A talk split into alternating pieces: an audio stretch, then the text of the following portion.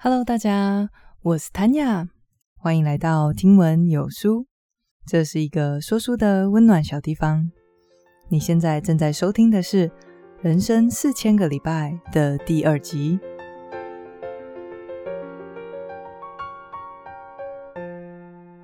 今天又在新加坡为大家录制这一集的节目啦。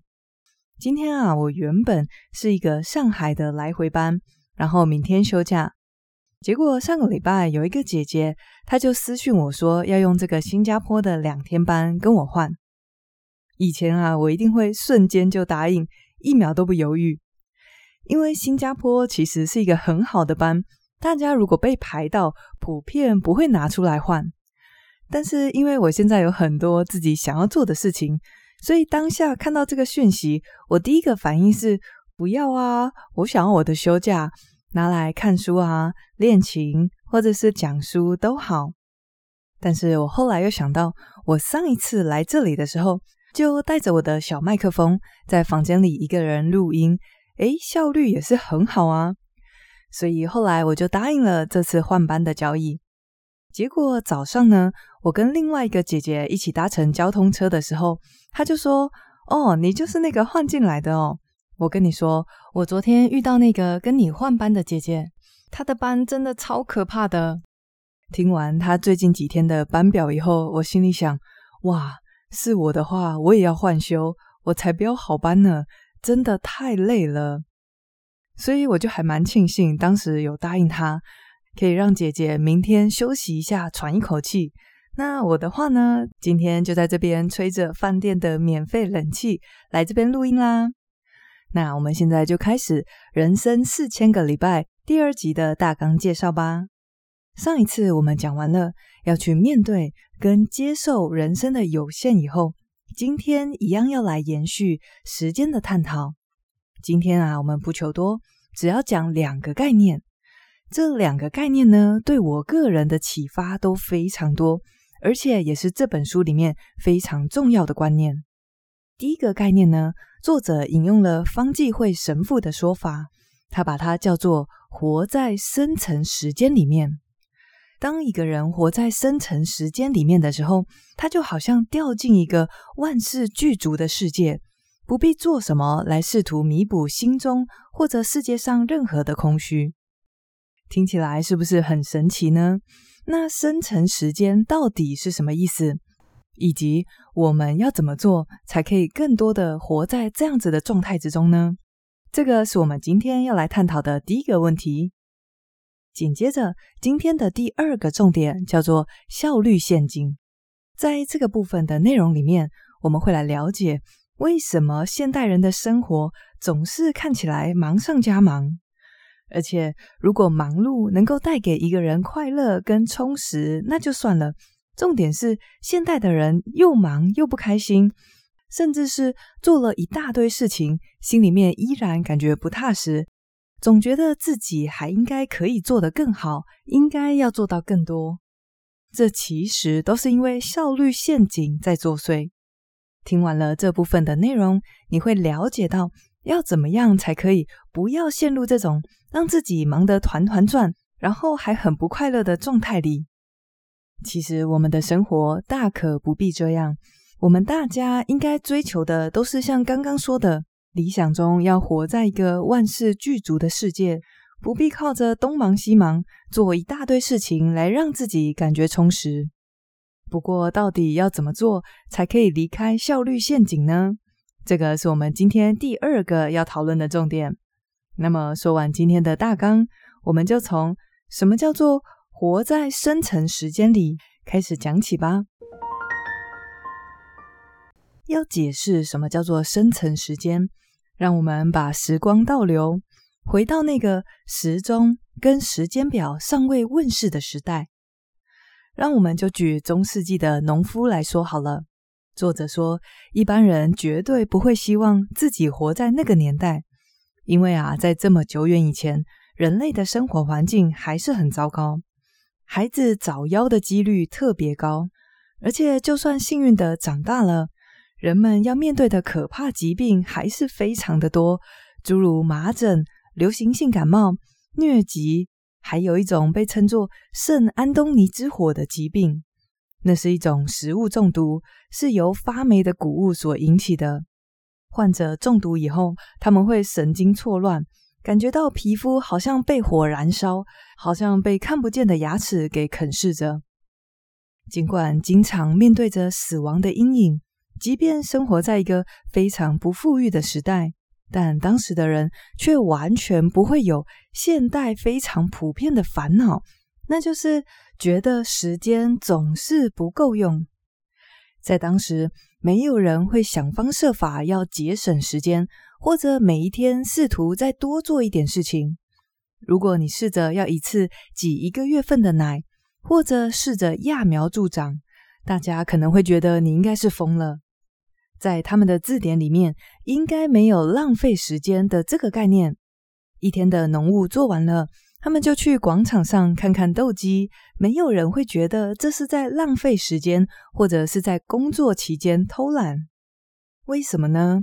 难道是因为以前的人生活步调比较慢，还是他们的需求比现代人来得低呢？其实都不是，原因是在时间表问世以前的年代，人们压根就没有把时间当作是一种有限的资源来利用。他们从来不感觉时间是一种抽象的实体，是一种可以独立于我们自身之外的一个存在。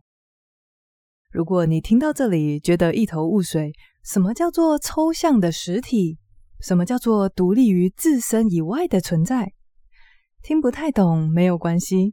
作者也说，要人们用另外一种思维模式来看待时间，就好像一则寓言故事。老鱼问小鱼说：“今天的水如何？”然后小鱼一头雾水地说：“什么是水？”这个环绕着鱼儿的水呢，就像现代人对于时间的概念一样，我们深深的活在这个概念里面。以至于我们甚至都不知道自己是这样看待时间的。如果用具象一点的方式来说，我们现代人看待时间的概念，就好像我们会看到一个输送带不停的在往前跑，而输送带上呢，会有一个又一个纸箱。如果想要感觉妥善利用时间，我们就必须把每一个纸箱填满。若是有空箱子一直跑过去，人们就会有一种时间被浪费掉的感觉，甚至会产生罪恶感。而且，你知道谁会最讨厌看到你空空的纸箱跑过去吗？那就是各位的老板们。你的这些纸箱可是有写着他的名字呢。如果你在上班的时间做其他的事情，那老板的脸色肯定不会太好看了。现在，让我们再把时间拉回到中世纪的农夫身上。在他们的心里面，根本就没有非常明确的时间概念，当然也不会有这条输送带。对他们来说，一天的长短要看季节，每天都会有每天该做的事情。今天的做完了，明天还会再来。同样的，这个季节有这个季节要做的事情，而下一个季节也会有其他事情要做。没有人会想要今天就把明天的事情也做完。因为时间原本就像江河一样川流不息，古时候的人们就是这样全然的活在时间的洪流里面，不觉得时间是独立于自己以外的东西，觉得是一个输送带。他们虽然过着贫病交迫的生活，但是却更容易在日常生活中体验到万事万物鲜活的一面。他们在播种的时候闻得到泥土的味道，摸得到粒粒分明的种子，抬起头来也能够看见被日出染成一片嫣红的天空。他们也经常感受得到自己跟万事万物都有一个很强烈的连结，经常感受得到永恒。这种感觉就是活在深层时间里面。作者在这里引用了一个著名的哲学家海德格说过的话，在他的代表作《存在与时间》里面有讲过一句，让后世的哲学家都不断的在讨论到底是什么意思的话。他说：“我们其实并不拥有时间，我们就是一段有限的时间。”再说一次哦，我们并不拥有时间，我们就是一段时间。我知道很抽象，大家可以慢慢的去体会这句话，试着去体会，此刻即是永恒，我们即是一段有限的时间。与生成时间互相对应的是时钟时间，也就是现代人经常会意识到时间在滴答过去的这个概念里。我们在做这件事情的时候，心里面想着下一件事情。当我们终于把所有的事情都做完了以后，闲下来了，但是看着输送带上空空的箱子跑过去，心里面又会产生罪恶感。这也就是为什么现代的人特别容易感觉空虚，感觉到焦虑了。不过，虽然现在的人几乎是一懂事就被教导时钟时间，我们偶尔还是会掉进生成时间这个万事俱足的世界里面，比方说什么时候呢？比方说，当你看着一个小 baby，你笑，他也跟着笑；你逗逗他，他就解锁好多表情包给你看。在这一刻，你的心里面容纳不下任何的烦恼，你听不到时间滴答的作响，也看不见输送带上那空空如也的箱子。我相信，在那十几二十分钟跟 baby 交流的时间里面，你经历到的就是生成时间。再举例来说，假设你今天报名了合欢山观赏银河之旅，到了晚上，你们一行人就踏出了旅店，坐上了箱型车，要前往观星的暗空公园。到了目的地，车门一打开，哇！群星冲进你的眼帘，你可以清楚看到猎户座的腰带三颗星，回过头来也看得到北斗七星，以及位于它正下方闪亮亮的北极星。在那令人目不暇给的瞬间，你也经历到了生成时间。无论是跟小宝宝交流，还是望着令人惊叹的景致，在这样的生成时间里面。当你深深的投入眼前的体验中，这个世界不再有空虚，不再有没有做完的事情，也不再有疲惫。这个境界是不是很令人向往呢？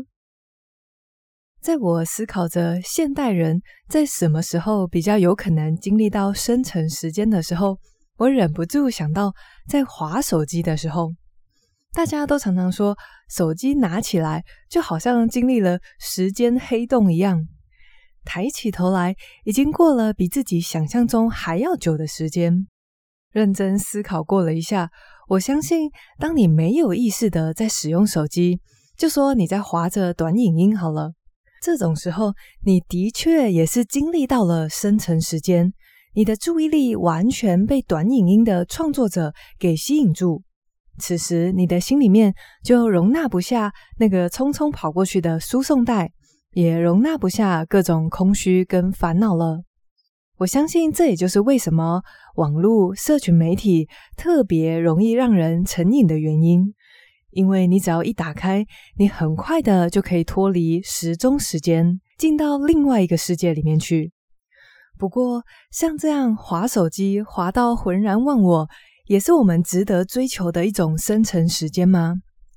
在这里，作者并没有对各种生存时间做详细的探讨，所以接下来是我自己的意见，给大家参考。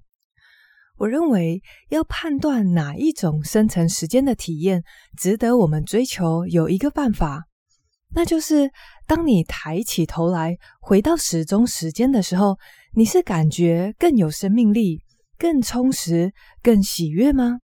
还是当你从那个世界回来以后，感觉到的是空虚、疲惫以及浪费时间的罪恶感呢？如果是后者的话，那我认为，尽管这样的生成时间可以暂时让你忘却烦恼，不过抬起头来，却会让你对现实的世界感到更不满、更无聊、更疏离的话。那这样的生成时间就不是值得我们去追求的。相较之下，如果你今天是沉浸在跟你爱的人互动，或者是当你今天吃着一盘西班牙海鲜炖饭，你先是沉浸在这道料理为你带来的视觉体验，鲜红的酱汁上面铺着满满的海鲜，还有一小撮的番红花做点缀。接着一口吃下去，你又沉浸在味觉的体验里，你吃得到米饭粒粒分明的口感，吃得到海鲜的鲜味，也吃得到茄酱为你带来的回甘。当你从这样的沉浸式体验回过神来，回到时钟时间里面，你会感到更充实、更喜悦，以及充满了生命力。那这才是值得我们去追求的生成时间。说完了生成时间，我们要进入到今天的第二大重点。今天的第二个重点叫做效率陷阱。这个概念对我个人来说也是非常的具有启发性的哦。什么叫做效率陷阱呢？先来问大家一个问题好了，你们大家有没有想过，为什么在现代这么多省时工具被发明的情况之下，我们的工作时间却没有更少呢？在家里，我们有洗衣机、洗碗机、扫地机器人。出门，我们有汽车、高铁、飞机代步。照理说，有了这些东西的发明，我们应该要从大部分的劳动当中被解放出来才对。想一想，以前的人要手洗衣服，那得花多少时间呢？但是，省去了这些时间的我们，有变得悠悠哉哉，一天只要工作两三个小时吗？完全没有，对不对？甚至工作时间还有过之而无不及，有一些人下班以后还继续加班，好不容易真的下班了，还要回客户的电话，这到底是怎么回事啊？我们完全没有变得比较清闲，那我是不是还不如手洗衣服算了？这个就是效率陷阱在作祟。要解释为什么会这样，我们可以用金钱的概念来做比喻，大家会更容易理解。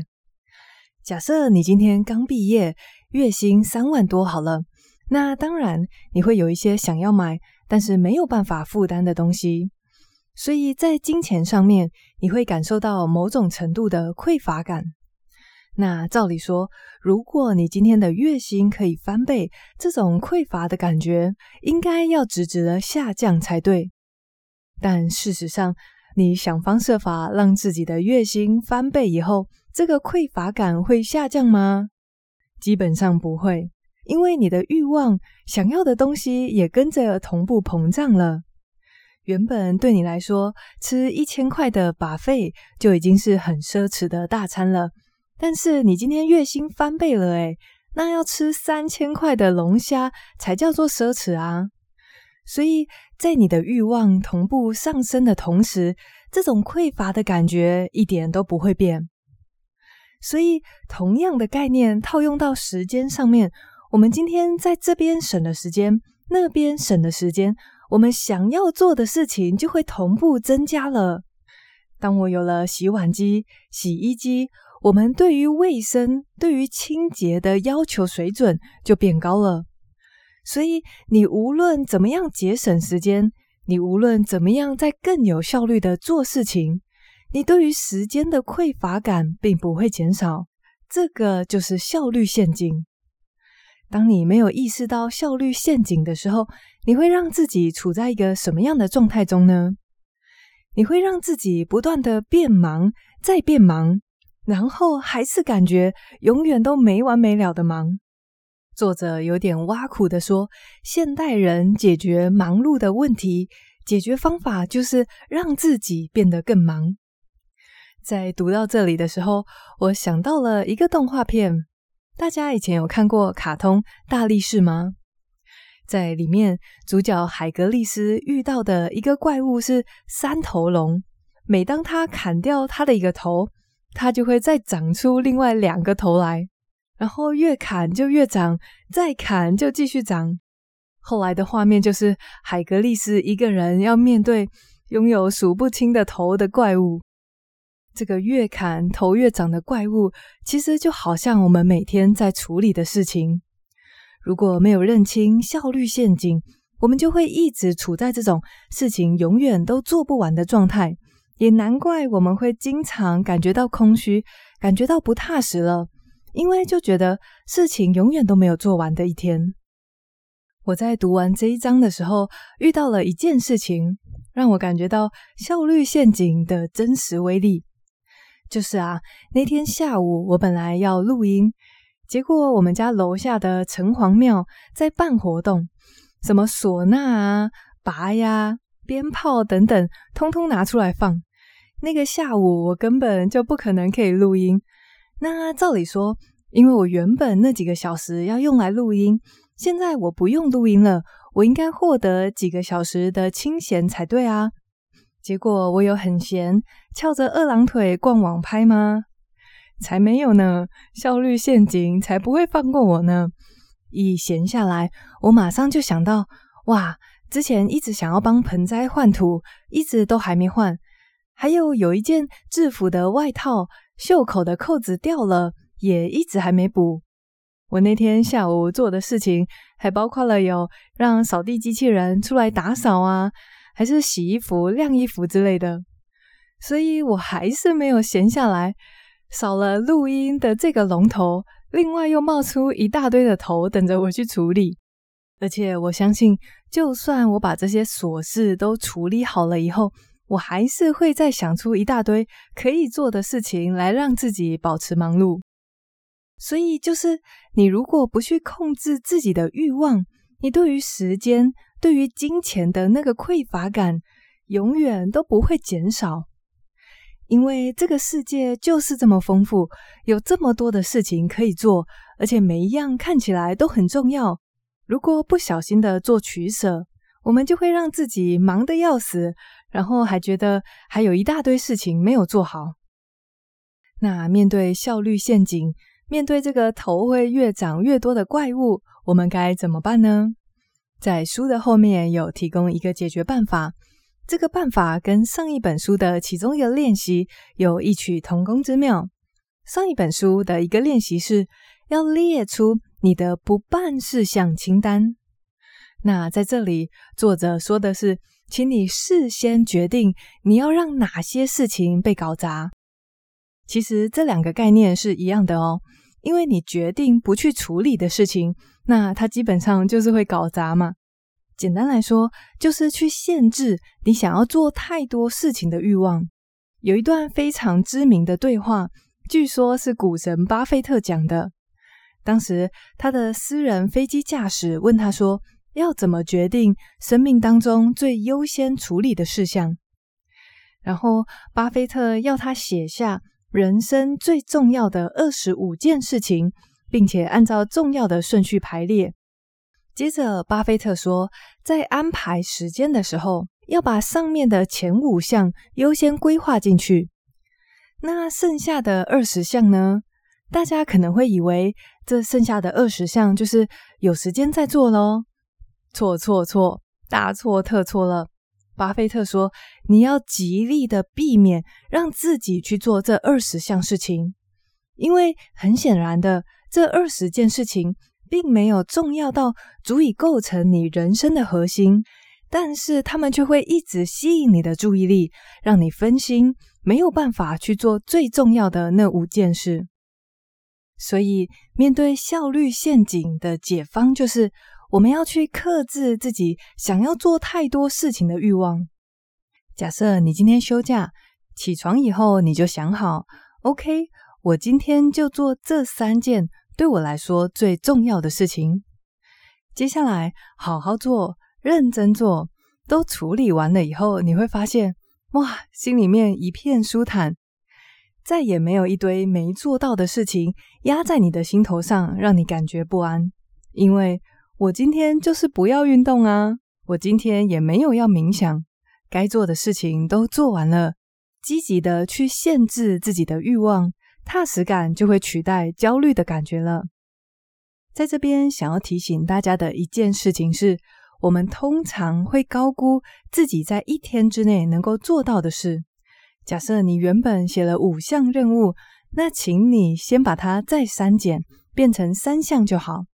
或者原本就只有三项比较困难的任务，那请你再把它缩减，变成完成两件事情就好。限制欲望就是我们避开效率陷阱的办法。记得一直去砍那个怪物的头是没有用的，我们得先阻止它继续滋生才行。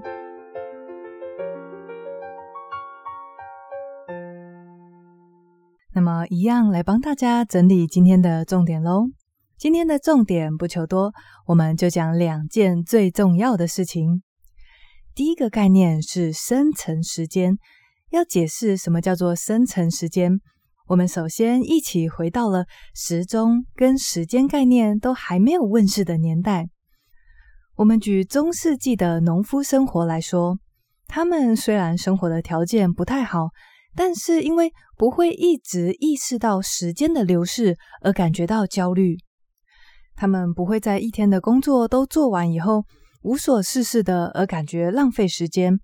当然也不会想要一天就做三天份的事情，因为时间对他们来讲不是一个极为有限的资源，不是一个独立于自身以外的实体。